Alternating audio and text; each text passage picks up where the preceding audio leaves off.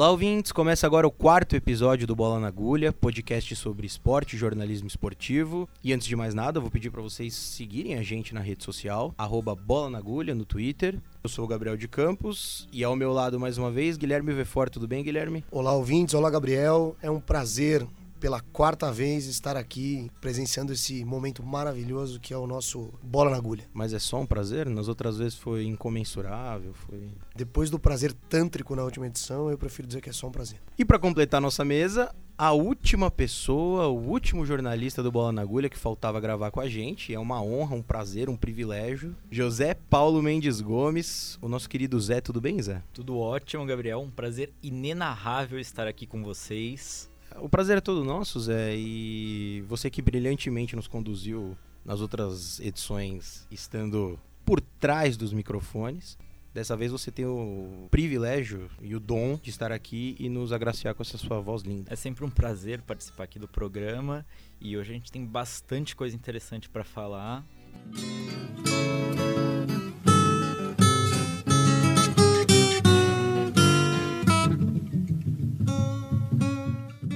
E a gente começa o quarto episódio fazendo um gancho com o terceiro episódio, que foi sobre o calendário do futebol brasileiro. Ano que vem, para quem ainda não sabe, vai ter Copa América de novo, que será disputada na Colômbia e na Argentina. Mas ano que vem vai ter uma diferença em relação a esse ano. O calendário brasileiro não vai parar por causa da Copa América. Uma vez que o torneio não acontece no Brasil, a CBF entendeu que o Campeonato Brasileiro não precisa ser interrompido. Isso, muito provavelmente, caso muitos jogadores de clubes brasileiros sejam convocados não só para a seleção brasileira, mas também para as outras seleções, vai vai, de certo, prejudicar os clubes na disputa da Liga Nacional. A grande destaque norte-americana na Copa do Mundo Feminina, a Megan Rapinoe, declarou recentemente que não visitaria o presidente Donald Trump caso a seleção norte-americana fosse campeã da Copa do Mundo. Algo que tem ficado cada vez mais próximo à medida que algumas concorrentes dos Estados Unidos ficaram pelo caminho, como Itália, França, Noruega, Alemanha. Só que agora a jogadora e capitã dos Estados Unidos foi convidada pela congressista democrata Alexandria Ocasio-Cortez, convidou não só a capitã Rapinoe como toda a delegação norte-americana, a ir ao Congresso a convite dos democratas. Prontamente, a capitã norte-americana Rapinoe aceitou o convite, o que pode ter novos desdobramentos nessa polêmica envolvendo o presidente Donald Trump e as jogadoras da seleção norte-americana. E a equipe do São Lourenço vai voltar ao seu bairro tradicional na capital argentina, Buenos Aires, que é o bairro de Buedo, que é onde a equipe tradicionalmente jogava até 1979, quando a equipe foi obrigada a vender o estádio para abater algumas dívidas. E a equipe pretende construir um novo estádio que receberá o nome do torcedor mais ilustre do São Lourenço, o Papa Francisco. Mais de 100 mil torcedores estiveram presentes na festa ontem no bairro de Buedo. Ao todo, nesta Copa América, Copa América do Brasil, que terá sua semifinal quando lançamos o nosso podcast, Brasil e Argentina primeira, e Chile e Peru na quarta-feira, teve seis jogos que deram prejuízo para a Comebol na renda líquida. E é com essa manchete que a gente começa o assunto principal do nosso quarto episódio do Bola na Agulha.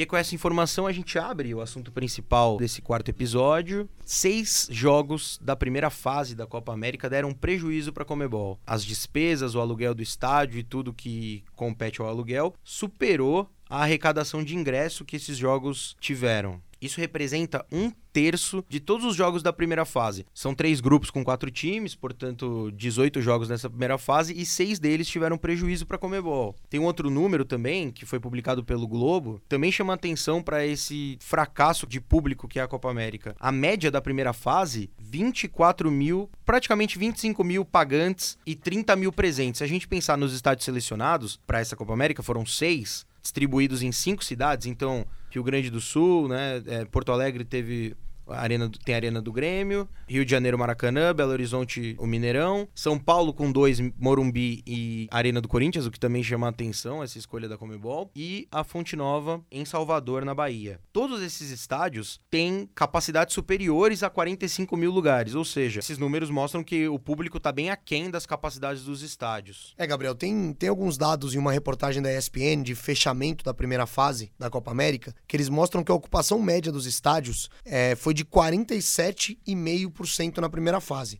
E eles ainda dão um dado maior, que na primeira fase foram disponibilizados cerca de um milhão de ingressos. 570 mil aproximadamente foram lugares vazios, ou seja, não foram vendidos ou não foram, não foram usados os ingressos e apenas 517 mil desses lugares foram ocupados. Desse 1 milhão de lugares oferecidos, 517 mil foram ocupados. Isso é um dado bastante alarmante, né? Para além disso, tiveram algumas. Depois a gente vai entrar um pouco mais em como a Comebol tem reagido a, essa, a esse fracasso de público. Mas tem algo que a gente já disse no último programa, que foi a questão do Brasil e Bolívia, em que eles divulgaram que os 67 mil ingressos do Morumbi estavam esgotados e, na verdade, depois corrigiram, disseram que apenas 47 estavam disponíveis. E o, e o Brasil e Bolívia não foi o único jogo em que isso aconteceu. Argentina e Colômbia na Fonte Nova também foi divulgado como jogo esgotado, mas a taxa de ocupação foi de 74%. E Peru e Brasil, que foi talvez a maior taxa de ocupação dessa Copa América, com 91% de ocupação do estádio, também foi divulgado como completamente esgotado. E aí, nesse caso, eu acho que tem um fator. A gente já tem uma média baixa e de cada seis torcedores que assistiram um jogo da Copa América, um deles é convidado ou da Comebol ou dos patrocinadores. Ou seja, essa pessoa ela foi assistir o jogo de graça, ela não pagou nada e teve muita gente que ganhou esse ingresso e não compareceu, porque o jogo parecia não ser atrativo para muitas pessoas. Então, quando você observa que um número tão relevante quanto uma em cada seis pessoas foi no jogo porque era de graça, você começa a se questionar com relação ao público. É, e assim, a gente, a gente fala essas coisas e não é por acaso. A gente fez um levantamento com todos os jogos da Copa América disputados até agora da primeira fase e das quartas de final pelos boletins financeiros divulgados pela Comebol de cada jogo e a gente percebe alguns números alarmantes. Uh, jogos que poderiam render um certo apelo com jogadores importantes, então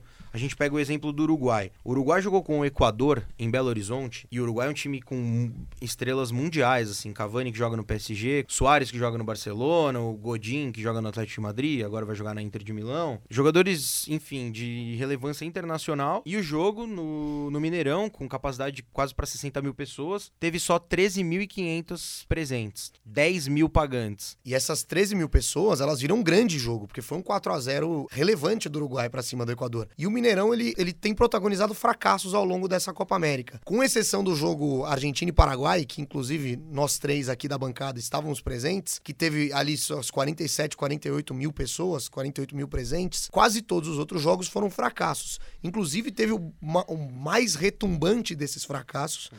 Foi Bolívia e Venezuela no grupo do Brasil, que foi um jogo que teve 11 mil pessoas presentes, sendo que dessas 11, apenas 4 mil eram pagantes, ou seja, existiam mais pessoas dentro desse, desse guarda-chuva da chamada família Comebol do que pessoas que pagaram para assistir o jogo. E o que é mais impressionante quando a gente fala desses fracassos é olhar um outro dado, que é o da média de renda por jogo nessa primeira fase da Copa América. A primeira fase da Copa América fecha com uma média de renda por jogo de mais de 6 milhões de reais. Então, assim, mesmo com jogos sem público, com pouca gente, a média é de mais de 6 milhões de reais, que é uma média completamente exorbitante. E a partir do momento que a gente compara essa, essa renda tão alta com essa média de ocupação e de público tão baixa, que a gente tem que tentar entender qual a relação entre esses dois lados, entre a ocupação dos estádios, entre o preço dos ingressos e esse processo de, de esvaziamento que aconteceu na Copa América. E só um adendo, Gui, o que você falou, você citou o jogo da Bolívia e Venezuela em BH. Esse foi o jogo de maior prejuízo do campeonato. Ele teve um prejuízo de mais de 2 milhões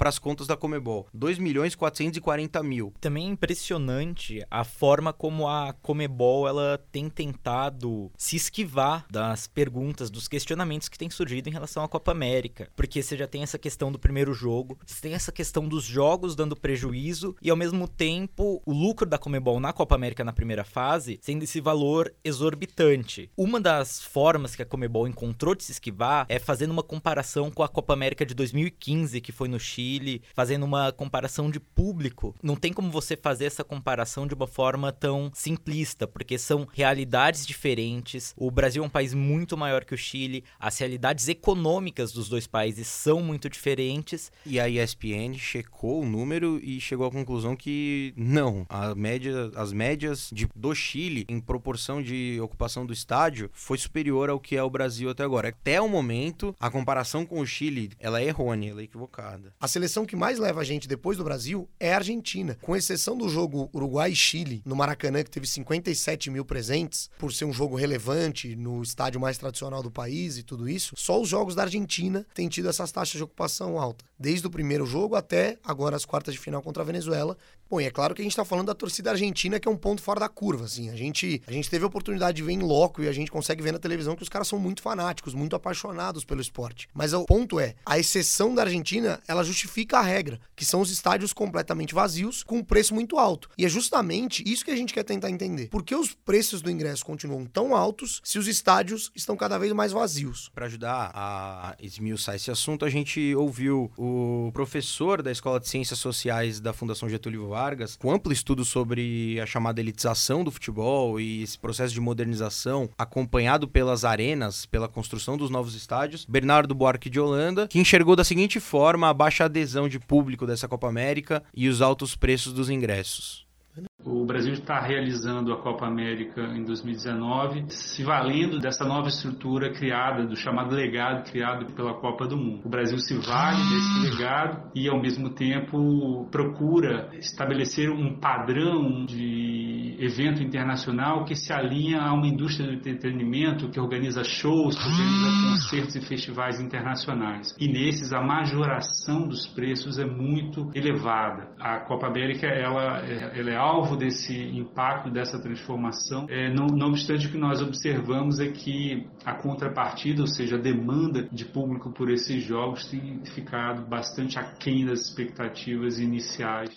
Resumindo um pouco do que o Bernardo trouxe para gente, eu acho que a gente pode interpretar como, de certa forma, o futebol ele deixando de ser somente aquela paixão e se tornando um produto. Então, a pessoa que era o torcedor, agora ela é o cliente do estádio, agora ela é uma consumidora do futebol, não uma torcedora. É, o próprio Bernardo fala que esse é um processo que começa na Inglaterra e que é transportado para o mundo e chega ao Brasil ali em meados da primeira década do século 21, 2007. O Brasil sediou o Pan-Americano aqui e desde então essa modernização, digamos assim, o que o Bernardo cita a arenização, que é um processo muito atrelado à reforma dos espaços esportivos, das praças esportivas, tem acarretado no encarecimento dos ingressos, tem acarretado num, no que ele também chama de gentrificação do espaço público do esporte. E esse processo de gentrificação, ele se define, ele se define pelo afastamento das classes populares das praças esportivas. O que as organizações e os grupos que regem o futebol entendem é que se a lógica é de consumo, quem tem que estar tá no estádio é quem mais tem para consumir. Não existe um pensamento de se alguns têm menos e podem consumir menos, eles também podem estar no estádio com aqueles que têm mais e podem consumir mais. E aí a gente, quando a gente percebe, por exemplo, a relação entre o preço dos ingressos e a renda média brasileira, a gente fica completamente perplexo. Segundo o IBGE, o rendimento médio do brasileiro em 2018, que é o último dado disponível, foi de R$ 1.300. Arredondando, R$ 1.300, R$ 1.373, mas R$ 1.300. Salário mínimo esse ano, 998 reais. Se você pegar a média dos ingressos, e eu sou um torcedor brasileiro, eu quero assistir a todos os jogos do Brasil nessa Copa América. É o jogo de abertura, mais dois da fase de grupos, quartas, semi e final. Se o Brasil perder a semi, ele joga o terceiro lugar. Portanto, são seis jogos. Pelo preço tabelado dos ingressos da Comebol, a gente fez uma média. Qual é o preço médio do jogo de abertura, o preço médio do segundo jogo da primeira fase, do terceiro, das quartas, da semi e da final. E se a gente somasse esses jogos, ou seja, sou um torcedor que quero assistir a todos, o preço final seria de R$ 1.900. Só com ingressos. Só com ingressos, sem contar hospedagem, sem contar passagem de um lugar para o outro, R$ 1.900. Se a gente pegar o rendimento médio do brasileiro, R$ 1.300 em 2018, salário mínimo 900 reais. Pelo preço médio dos ingressos, se eu quiser assistir a todos os jogos do Brasil, que ainda é utópico, é uma situação fora da curva, custaria quase R$ mil reais. Mas tudo bem, o preço médio dos ingressos, há quem diga, não, mas é, e se for o menor preço possível? A gente fez essa conta também. E a soma dos ingressos mais baratos, imaginando alguém que queira ver todos os jogos do Brasil, o Brasil atingindo a final, é mais de mil reais. É quase o rendimento total do brasileiro, em média, a soma dos preços dos ingressos. E é maior que o, salário, que o valor do salário mínimo. E maior que o valor do salário mínimo. O jogo de abertura, o ingresso mais barato era de 190 reais. O ingresso mais barato para assistir a final, caso o Brasil chegue, é 260 reais. É um quarto do salário mínimo. Tem muita gente que está estudando esse processo para tentar entender quais as consequências culturais e sociais desse processo de elitização. A gente ouviu também a professora Andréa Drula, da Universidade Estadual do Oeste do Paraná, que fez um trabalho de pesquisa muito forte em cima da Arena da Baixada, estádio do Atlético Paranaense, que é considerado um dos primeiros estádios no Brasil a ser modernizado. E ela falou pra gente sobre os aspectos culturais desse fenômeno de gentrificação. Se você pega aí há 30 anos atrás, quem frequentava estádios, tem uma mudança drástica do público, principalmente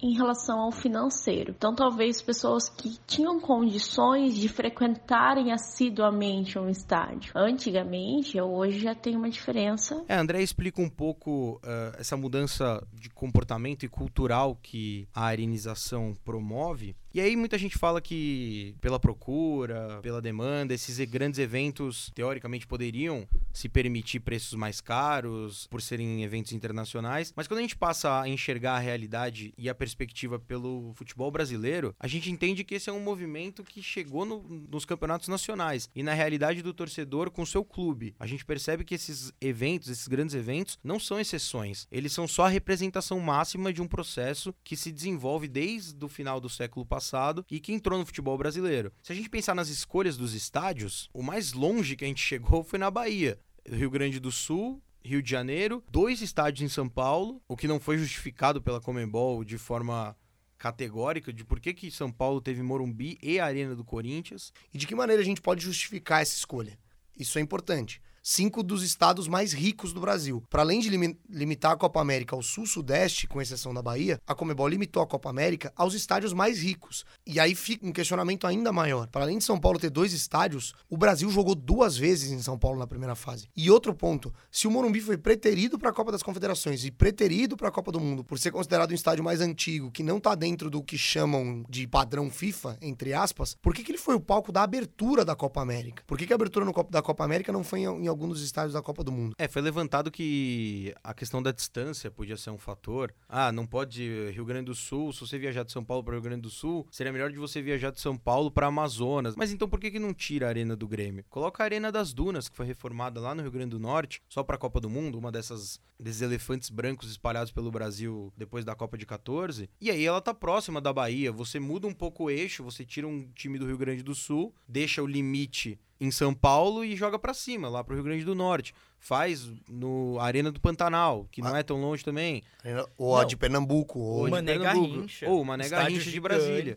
Que não tá sendo usado para nada, inclusive na temporada regular. Acaba reproduzindo a lógica do futebol brasileiro, que é centralizar a prática do esporte, centralizar um, um, evento esportivo nas praças esportivas que já tem, já são muito consolidadas no futebol brasileiro. Inclusive a gente tentou entrar em contato com a, o comitê organizador local da Copa América para perguntar sobre, sobre o preço dos ingressos e a gente não avançou para além da assessoria de imprensa.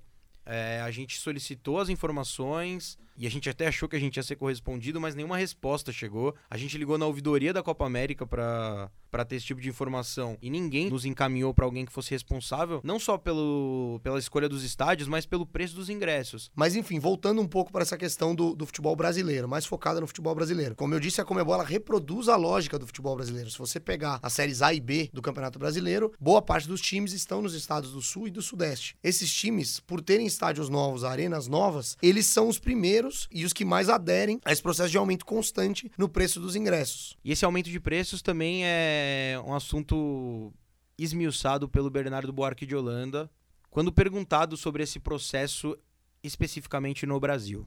O aumento do preço dos ingressos de estádios já vinha se desenhando nos anos 90 com as transmissões de televisão, mas no século 21 ela ganha força e o pós-mega eventos ela marca esse novo processo de fidelização que é o sócio-torcedor, que são mecanismos de vínculo entre torcedores e equipamentos esportivos que passam por um conceito de estádio particular vinculado a clubes e nesse sentido a gente pode entender o aumento exponencial do preço dos ingressos. Obviamente que isso causou uma asfixia em setores populares que costumavam povoar os estádios. Se a gente observa a média de públicos de campeonatos nacionais, que tem a, Alemanha em primeiro, a Inglaterra em segundo, e o Brasil no modesto em décimo quarto, atrás inclusive da segunda divisão do campeonato alemão, a gente é, percebe essa dificuldade de é, manter níveis de assiduidade que nós temos em outros campeonatos. O padrão, o padrão FIFA ele se estende da arquitetura dos estádios internamente Ao comportamento do torcedor. Acho que ano passado, na Copa do Mundo da Rússia, eu estava assistindo os jogos e parecia que o jogo estava acontecendo no novo Maracanã, no novo Mineirão, ou no Allianz Parque, ou na Arena Corinthians, porque os estádios eles são todos muito parecidos. Tudo vira muito monolítico, tudo vira uma coisa só. O padrão FIFA é o que a FIFA quer. A FIFA quer que os torcedores que tenham mais renda estejam lá para comprar esse produto padrão FIFA. E aí você cria é, não só um novo tipo de público, que deixa de ser de torcedor e passa a ser muito mais de espectador, e cria também buracos na sua arquibancada.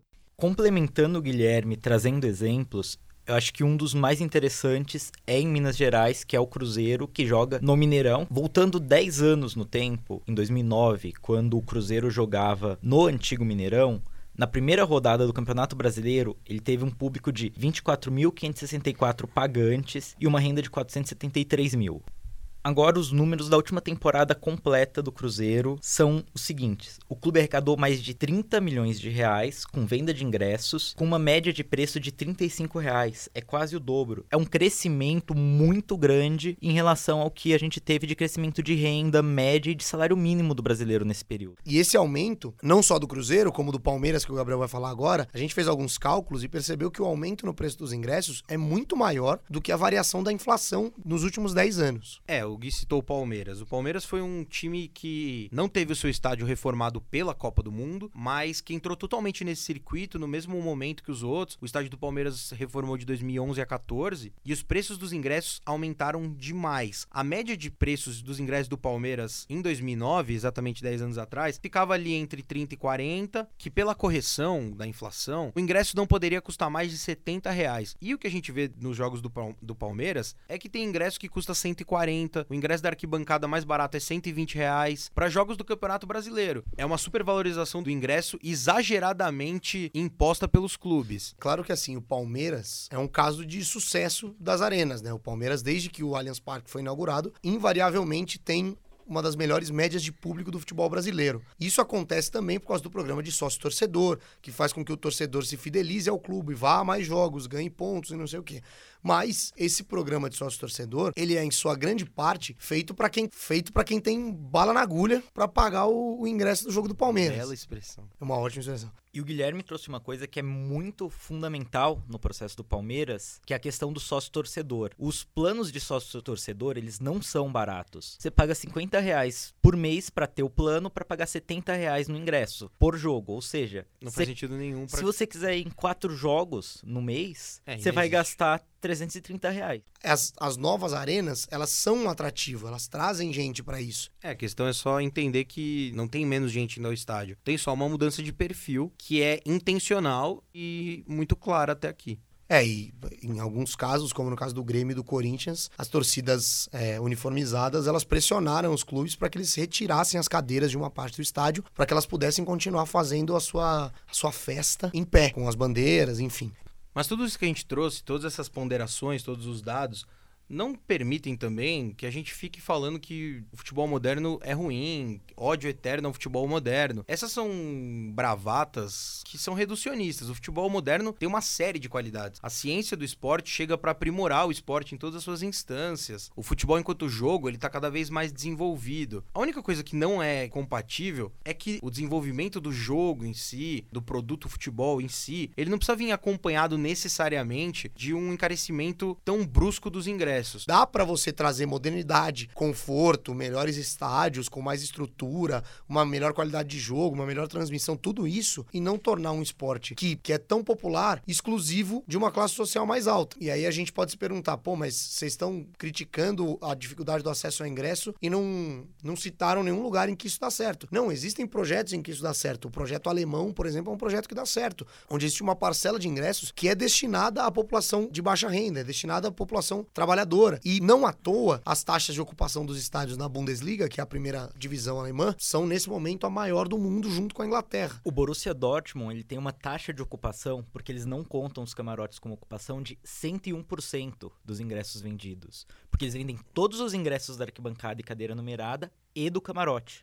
É, e aqui no Brasil a gente percebe o seguinte, que nenhum time tem uma taxa de ocupação de mais de 80%. Por que não pegar essa carga ociosa dos estádios, esses lugares vazios, e diminuir o preço? É fazer um, um sistema de comprovação de renda que permita populações mais pobres acessarem esses lugares que não estão sendo ocupados por ninguém. E é claro que em algum momento essas mudanças elas iriam atingir os clubes, iriam fazer com que eles perdessem público, porque é muito fácil você trazer gente para o seu estádio quando você está numa boa fase, quando você tá ganhando título. Mas quando você vive uma fase ruim, quando seu time não consegue engrenar vitórias, é mais difícil trazer as pessoas pro estádio. Isso começou a acontecer com alguns clubes. Você tem o Bahia fazendo isso, o Flamengo também começou Mas de numa uma perspectiva forma muito embrionária, né? muito embrionária, ainda começando. Praticamente eles inexistem. O futebol do jeito que ele tá hoje, ele não é sustentável. E para encerrar, a a Andrea conclui toda essa história da seguinte maneira. Tem uma quebra em relação a essa cultura local que passaram-se anos criando, tem essa remodelação, cria-se uma elitização e agora caminha-se para quê? Para uma nova configuração de cultura local. Se ela vai ser criada ou não, talvez a gente- só tenha resposta disso daqui uns 50 anos.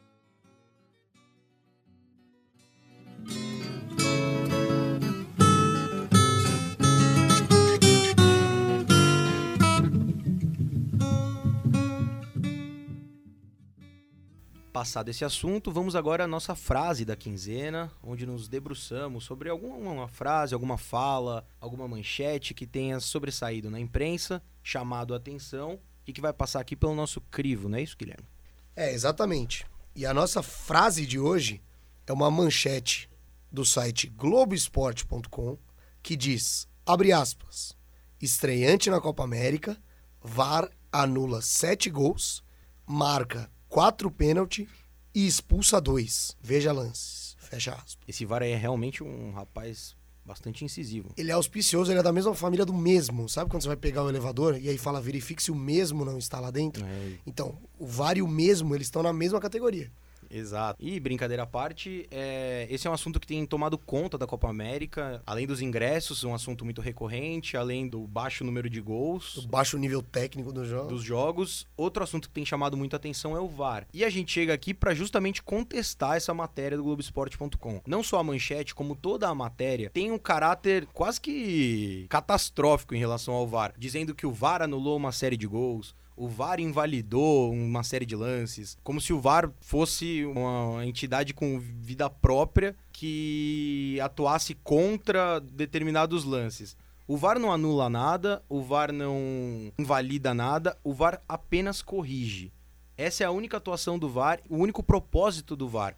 O VAR corrige. Se você pegar a taxa de eficácia do VAR, é mais de 95%. E criar matérias desse tipo, publicadas pelo Globoesporte.com, dizendo que o VAR anulou os sete gols, ele invalidou os gols do Brasil, cria na opinião pública e para quem tá lendo a noção de que é um, um aparato nocivo ao futebol. Mas não, o VAR ele só aparece para corrigir os erros. Se tá tendo um bando de erro e o VAR tá sendo acionado o tempo todo, o erro não é do VAR. Ou os árbitros de campo são incompetentes, ou a regra é falha. Ela é permissiva para que a tecnologia apurada perceba um monte de falhas que historicamente a gente não percebia. Eu acho que mais do que dizer que o VAR chega pra corrigir erros do árbitro, o VAR chega pra garantir o cumprimento da regra. Ele não anula um gol. O VAR por si só não anula um gol. Um gol impedido por si só é nulo, é inexistente. A regra diz que um gol feito por um jogador que está impedido não é gol. Que anulou, essa, usar essa palavra, quando você trata da anulação de alguma coisa, você está tratando de desfazer algo que foi feito. O ponto é, um gol que foi feito por um jogador que estava impedido não é gol. Não Ele jamais feito. existiu. Ele jamais, exi jamais existiu. O VAR ele só vem para garantir que a regra seja cumprida. E assim, nós podemos discutir em relação ao tempo que os juízes demoram para utilizar o VAR, O protocolo. ao protocolo do VAR, ao período em que o jogo fica parado, tudo isso é aberto à discussão. Agora, inicialmente é uma campanha anti-VAR, ou é desconhecimento total de como funciona esse mecanismo, ou é um apreço por uma suposta malandragem que existe no futebol, que as pessoas dizem que o futebol precisa ser malandro, precisa ter o erro, que o erro faz parte do jogo. O erro não faz parte do jogo. O futebol, ele já é injusto por si só em muitos outros aspectos. Nós já temos times melhores que os outros por questões técnicas, por questões físicas, por questões táticas, por questões financeiras. A gente não precisa que mais uma questão, que é a questão da arbitragem, que é a questão de quem tem que garantir a lisura e o cumprimento das regras do jogo, seja prejudicada. É impressionante. E não só o Globoesporte.com, mas na transmissão de Argentina e Venezuela pelas quartas de final, o narrador da Rede Globo e os comentaristas da Rede Globo, a todo momento do jogo, questionavam o VAR. A todo momento em que a bola parava, eles diziam: olha aí, como as coisas estão chatas, o jogo para o tempo todo,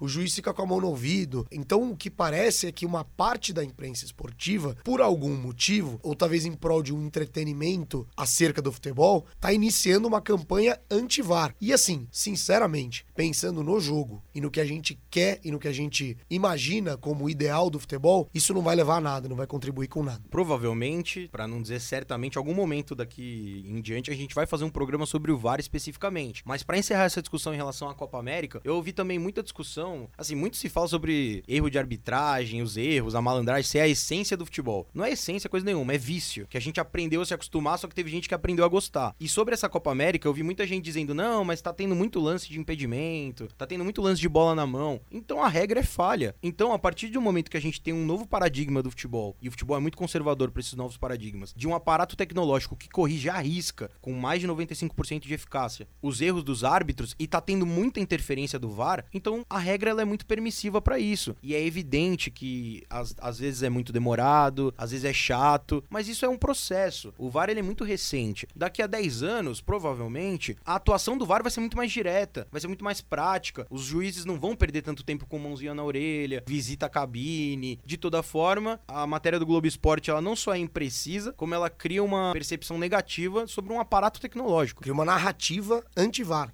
Ela desinforma, na verdade. Porque se você for observar, o VAR, ele verifica todos os gols que são feitos. Então, se você diz que o VAR anula gols, você tem que dizer também que o VAR marca todos os gols. Tem outra coisa também, parar com essa história de falar o VAR, como o Gui falou do mesmo do como se elevador. fosse uma entidade. Isso, como se fosse um organismo vivo que toma decisões. São árbitros que estão corroborando. E é um novo paradigma, tem que se acostumar. Enquanto a imprensa não se acostumar, a opinião pública não vai se acostumar. Por isso que a gente não pode ser permissivo, leniente com esse tipo de matéria e de reportagem. E é interessante a gente observar também que o próprio Globo Esporte entende isso como ressalva e ele coloca num certo momento do texto que entendemos como atuação decisiva aquela em que o árbitro corrige uma decisão É, A equivocada única, da coisa que, arbitragem. a única coisa que vale pontuar é que essa afirmação tá perdida no meio do texto e todo ele envolto de, das outras coisas que a gente citou. O VAR anulou, o VAR invalidou. Qual que é o, a imagem que você faz? O seu time fez um gol, a sua seleção fez um gol e o VAR invalidou o gol. Não, o gol é inválido por si só. Mas, como eu disse, o assunto VAR continua num próximo episódio do Bola na Agulha, dedicado só a ele. Esse momento vai chegar,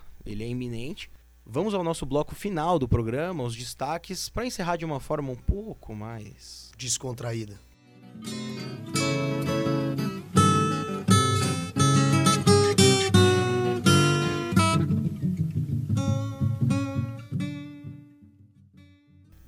E como já citamos nessa edição, as semifinais da Copa América estão a todo vapor e chama muita atenção por razões óbvias Brasil e Argentina, a maior rivalidade da América Latina e provavelmente do mundo do futebol. Mas eu vou tratar aqui da outra rivalidade envolvida na outra perna da semifinal, que é Peru e Chile. O Chile que é o atual bicampeão da Copa América e que tem uma longa trajetória de rivalidades e embates com o Peru que vem desde antes do futebol. Os dois países, também junto à Bolívia, protagonizaram a Guerra do Pacífico de 1879 a 1883, mas no campo eles já se enfrentaram em momentos decisivos muitas vezes. Em 74 e 86, o Chile tirou o Peru de a Copa nas eliminatórias. Foi graças ao Chile que o Peru não foi às Copas de 74 e 86. Em 78 foi o contrário, foi o Peru quem tirou o Chile. E em 2018, nas eliminatórias para a Copa da Rússia, o Peru ultrapassou o Chile na última rodada das eliminatórias. O Chile, que era o bicampeão da Copa América, com a sua melhor geração de todos os tempos, ficou fora da Copa do Mundo de 18, porque o Peru assumiu a vaga, a quinta colocação, Ele foi pra repescagem e depois foi pra Copa do Mundo. E agora, mais uma vez, eles medem força. O Chile tenta chegar à sua terceira final consecutiva de Copa América. E agora ele busca o seu terceiro campeonato. O Peru também busca o seu terceiro campeonato. Foi campeão em 1939 e em 1975. E busca agora o seu terceiro título. É, e puxando um pouco o gancho, não necessariamente da Copa América, mas da seleção argentina que está aí na semifinal. Na semana passada se completaram 25 anos da expulsão de Diego Armando Maradona, que é o maior jogador argentino de todos os tempos. Opa, opa, opa. Eu disse o maior, não o melhor. Diego Maradona, aquele que é um dos maiores jogadores da história do futebol mundial, foi expulso da Copa de 94 ao ser pego no exame antidoping. E na semana dessa data, desse aniversário triste para os fãs do futebol, o goleiro Rodolfo, do Fluminense Football Club, foi pego no exame antidoping pelo uso de cocaína e abriu mão de fazer o teste da contraprova, que é o segundo exame feito para ver se realmente a substância estava presente no corpo do jogador.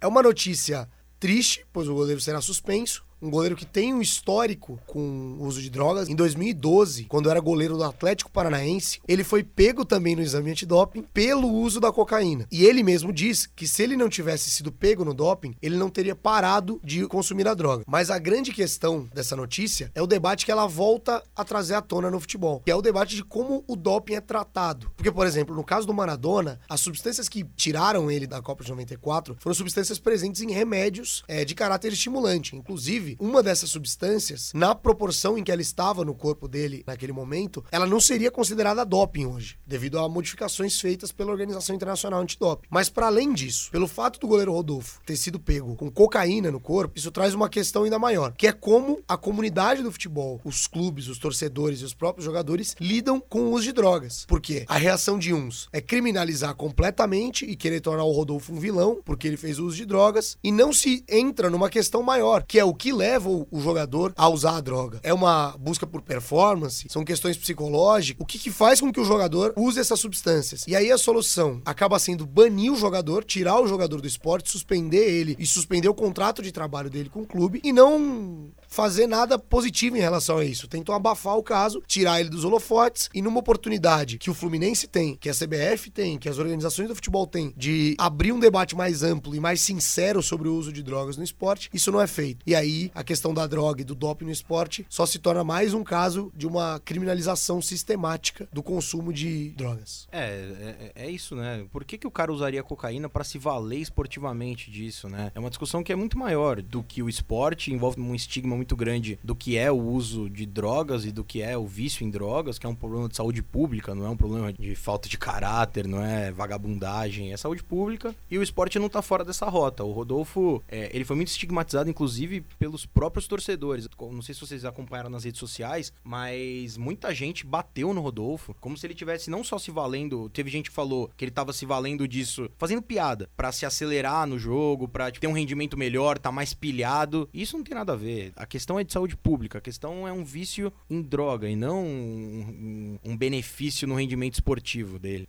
Mas, mudando de assunto, o destaque do nosso digníssimo Zé. Sim, pegamos um avião e sairemos aqui do Brasil e da região da América do Sul para chegarmos em Cairo, no Egito, onde está acontecendo a Copa Africana de Nações, em que muitos jogadores de destaque no futebol mundial estão disputando pela primeira vez no mês de julho esse torneio que é um dos mais tradicionais do futebol de seleções. Exemplos de jogadores que estão jogando a Copa Africana de Nações são, por exemplo, o Mohamed Salah e o Sadio Mané do Liverpool. Você tem nomes importantes que foram dessa campanha do Ajax na Champions League, como o Hakim Ziyech e o goleiro Onaná. Você tem o Mares, que é jogador do Manchester City. E como eu disse, é a primeira vez que esse torneio está sendo disputado no mês de julho, porque tradicionalmente ele é disputado no mês de janeiro. Isso prejudicava muito as equipes europeias que perdiam jogadores em momentos cruciais dos seus campeonatos nacionais. E isso acabava tendo um impacto no desempenho dessas equipes na temporada. Mas falando propriamente do torneio,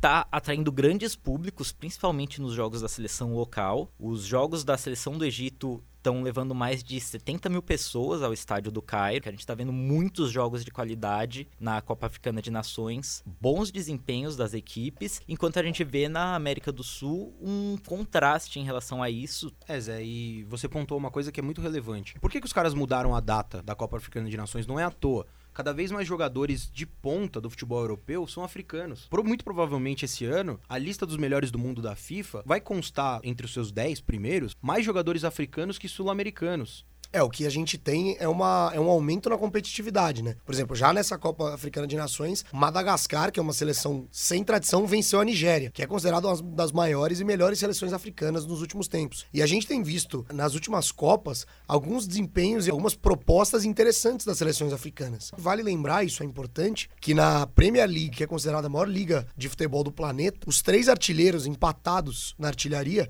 são africanos, que são o Salah, o Aubameyang e o Mané. Então você tem três jogadores marcando o maior número de gols naquela que é considerada a maior e mais competitiva liga do planeta. E vamos nos caminhando para o final do quarto episódio do Bola na Agulha. Um papo bastante agradável, não foi, Guilherme?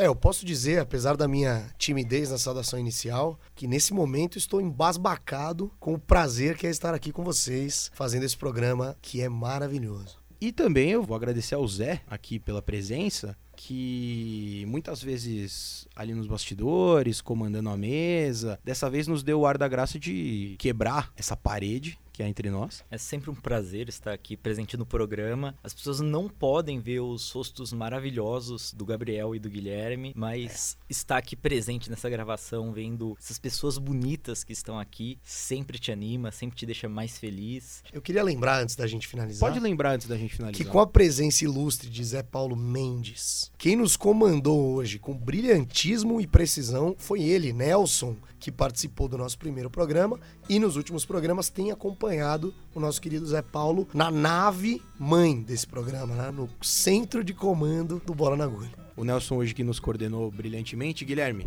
a lembrança das redes sociais? É, a lembrança das redes sociais é sempre importante. E a lembrança do Twitter, Bola na Agulha, com um A só, hein? Bola na Agulha. Sigam a gente, mandem comentários, retweetem, mandem para os seus amigos, sugiram pautas, peçam música, façam o que vocês quiserem. Talvez algumas coisas a gente não responda. Mas a gente vai tentar responder tudo à medida do possível. Agradeço então ao Guilherme, muito obrigado Gui, agradeço ao Zé, mais uma vez, um prazer, que é pra não deixar fugir. Ao Nelson na nossa coordenação e o quarto episódio do Bola na Agulha fica por aqui.